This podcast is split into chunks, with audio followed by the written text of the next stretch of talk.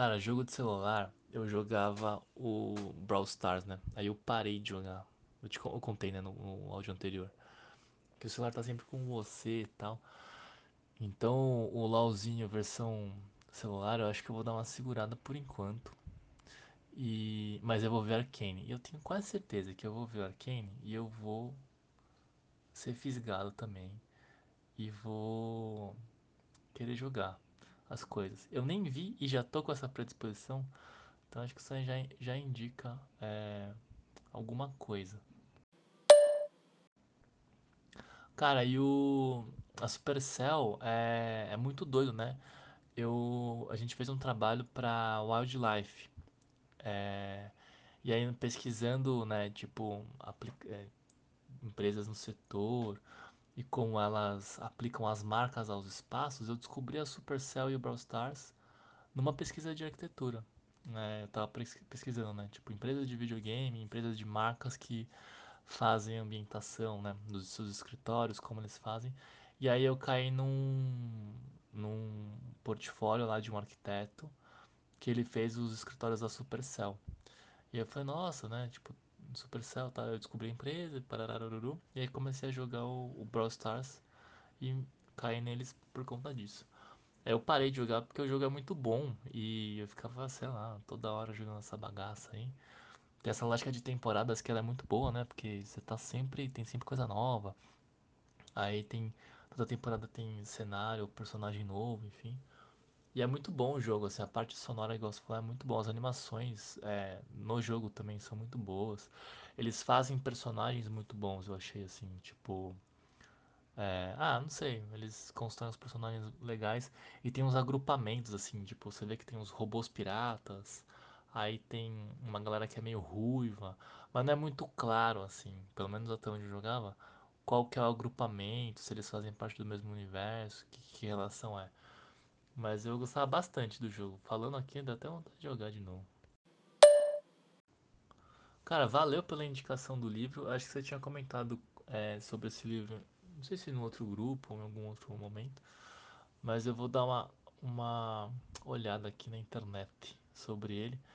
E aí, aproveitando o gancho aqui, tem uma editora que eu já, eu já não sei se eu já comentei aqui, mas pra você com certeza já falei, que chama Boss Fight, que é uma empresa, é, uma empresa, uma editora super pequenininha ali, eu acho, e eles só escrevem livros de videogame.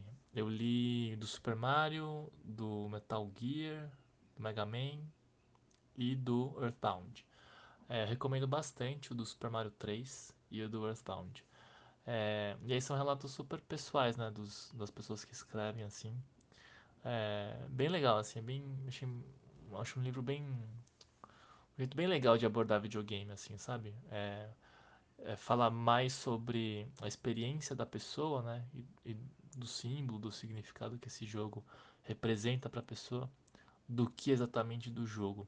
Então eu lembro que uma a mulher que escreveu sobre Super Mario 3, ela fala que esse jogo representa muito uma relação dela com o pai, porque ela jogava com o pai, enfim. E aí em algum momento do livro ela acaba falando com, sobre o pai, né? E achei bem legal. Isso aí tem uma outra coisa que ela falou que eu lembro que me chamou muita atenção. É que o Mario tá sempre é, vestindo fantasias né, nesse jogo. Ele pega os itens, ele muda tal. Sapinho, enfim. E ela tava numa. Ela agora, né, falando assim, né, depois, posterior, ela fala que isso ajudou muito ela a entender a sexualidade dela. Eu não lembro agora, mas eu acho que ela era. Ela é bissexual, não lembro. Mas eu lembro que ela começou a entender esse interesse por mulheres é, jogando essa lance da fantasia e do resgate da princesa. Ela gostava de se colocar nesse lugar de, de resgatar uma mulher ou de ter algum tipo de relação com, com a princesa Peach, né? E ela fala que esse livro aí ajudou ela a entender algumas coisas dela, assim. Achei bem legal. Recomendo esse livro aí.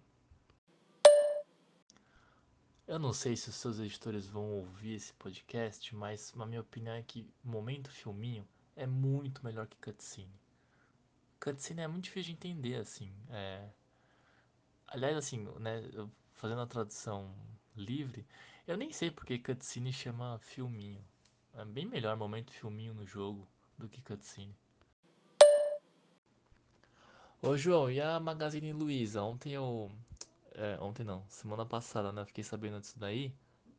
Faz um tempinho já essa notícia, né?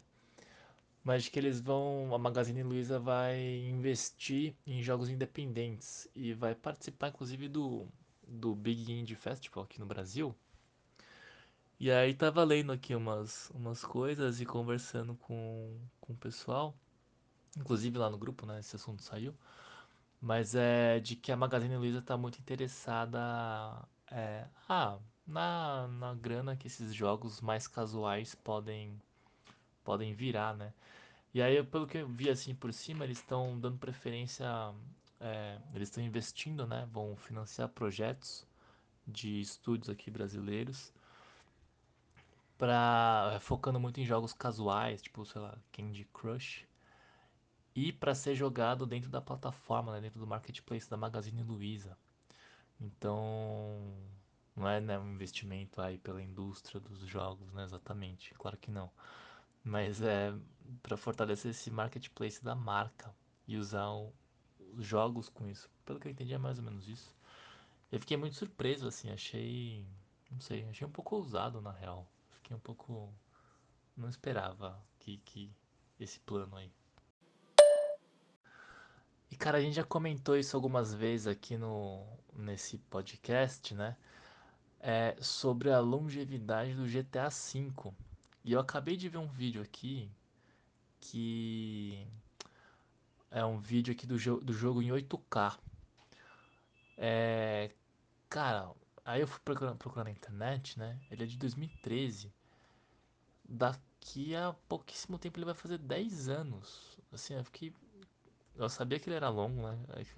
Vai chegar na terceira geração, né? 3, 4, 5. Mas é, ver a data né, de que ele vai completar 10 anos, é, nossa, é um, um feito e tanto, assim, né? Olha, Alexandre, certamente eu não sou um desses três ouvintes que nos tem como podcast favorito. E a razão é muito simples, eu uso o podcast Addict como plataforma para ouvir os meus programas. Então, na minha retrospectiva do Spotify, nem apareceu podcasts mais escutados e tudo mais. Então, pulou completamente isso. Eu só uso o podcast Addict. Eu acho bem mais legal, mais funcional. Eu, eu, eu acho a, o lugar onde ficam os episódios baixados do Spotify meio ruim.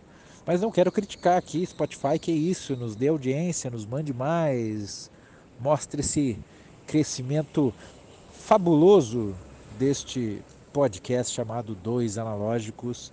E por favor, mande aí o nome, sobrenome e endereço dessas três pessoas. Queremos mandar presentinhos para as pessoas.